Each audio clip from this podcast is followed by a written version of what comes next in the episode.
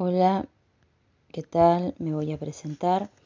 Soy Marcela Arbeloa, docente de primaria eh, desde hace 19 años que estoy en la docencia. Actualmente trabajo en la escuela número 345 de la localidad de La Marque.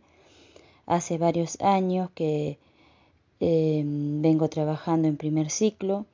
Desde que me inicié en la docencia he tenido estudiantes que han tenido dificultades para adquirir la alfabetización inicial y decidí inclinarme en la búsqueda de las problemáticas desde adentro, en los primeros pasos de la escolarización, hasta que por fin en el 2019, con el concurso de directores y con el movimiento del personal docente dentro de las instituciones, logré llegar a primer grado y abordar la unidad pedagógica eh, con la suerte y el desafío de hacerlo de manera virtual ya en el 2020.